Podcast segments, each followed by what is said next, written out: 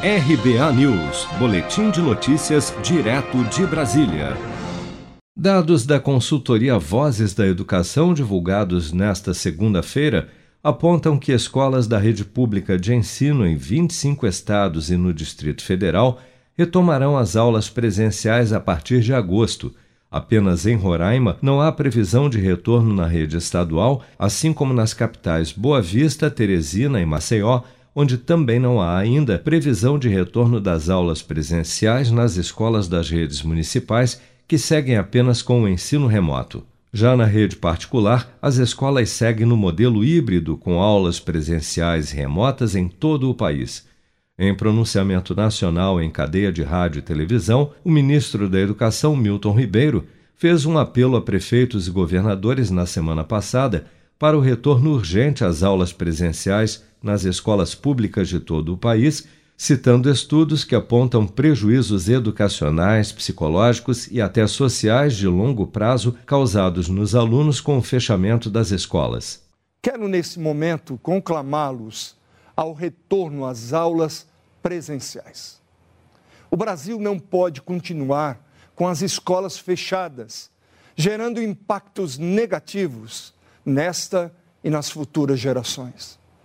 Não devemos privar nossos filhos do aprendizado necessário para a formação acadêmica e profissional deles.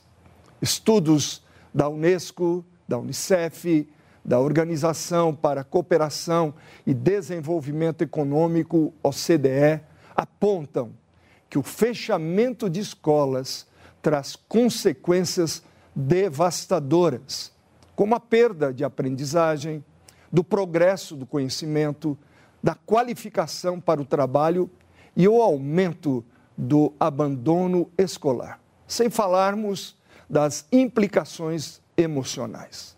Quero deixar claro que no Brasil, a decisão de fechamento e reabertura das escolas foi delegada a estados e municípios não tendo o governo federal poder de decisão sobre o tema. O Ministério da Educação não pode determinar o retorno presencial das aulas.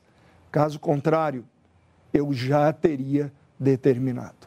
De acordo com o INEP, no Brasil, 90,1% das escolas do ensino básico não voltaram a ter aulas presenciais em 2020 após o início da pandemia o que pode levar o país a regredir duas décadas no acesso à educação, segundo especialistas. Seja para conquistar sonhos ou estar seguro em caso de imprevistos, conte com a poupança do Sicredi. A gente trabalha para cuidar de você, da sua família e proteger as suas conquistas. Se puder, comece a poupar hoje mesmo. Procure a agência Sicredi mais próxima e abra sua poupança. Sicredi, gente que coopera cresce. Com produção de Bárbara Couto de Brasília, Flávio Carpes.